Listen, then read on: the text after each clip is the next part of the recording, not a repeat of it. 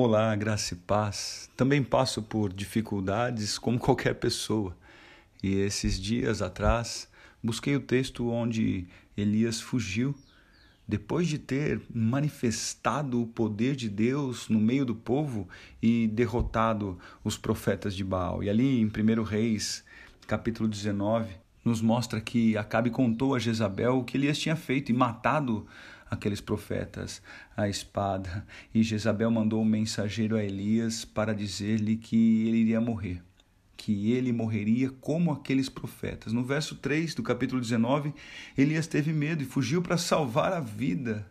Olha aí, depois de Deus ter usado a vida dele, ele, como voz profética, ter mostrado o poder de Deus, ele teve medo. E aí ele chegou a um pé de giesta, sentou-se debaixo, orou, pedindo, sabe o que? A morte.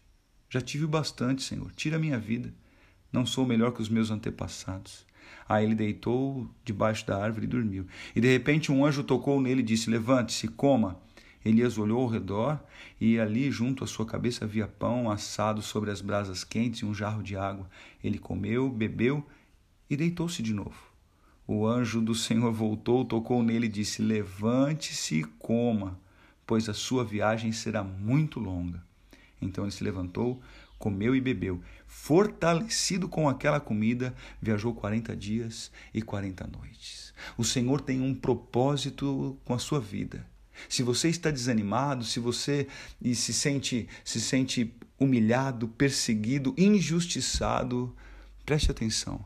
As suas atitudes têm agradado o Senhor?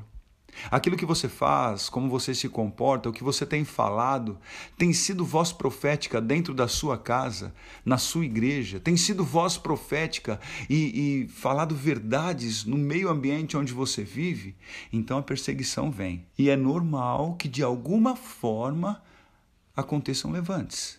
E por experiência própria, não tem nada de errado em, às vezes, tomar um susto, desanimar ou até sentir um pouco de medo. O que é errado, falta de fé e desagrada ao Senhor é que depois de ter feito, depois de ter abençoado, depois de, de se manifestar como filho de Deus, você permanecer desanimado, desacreditado e até achar que Ele não é capaz de te alimentar e de te fortalecer. Deus te diz hoje: Eu te chamei, eu te escolhi.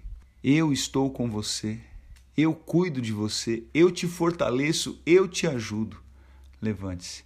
Tem muito trabalho pela frente. Eu oro para que você entenda isso e seja um missionário, seja uma voz profética, primeiro dentro da tua casa, nesta geração, para que o mundo conheça as maravilhas do Deus que nós servimos. Eu sou o pastor Renato da comunidade Cultura Real de Indaiatuba. Um grande abraço. Tenha uma excelente semana, que Ele te abençoe, te prospere, proteja, cuide de você e dos seus. Em nome de Jesus.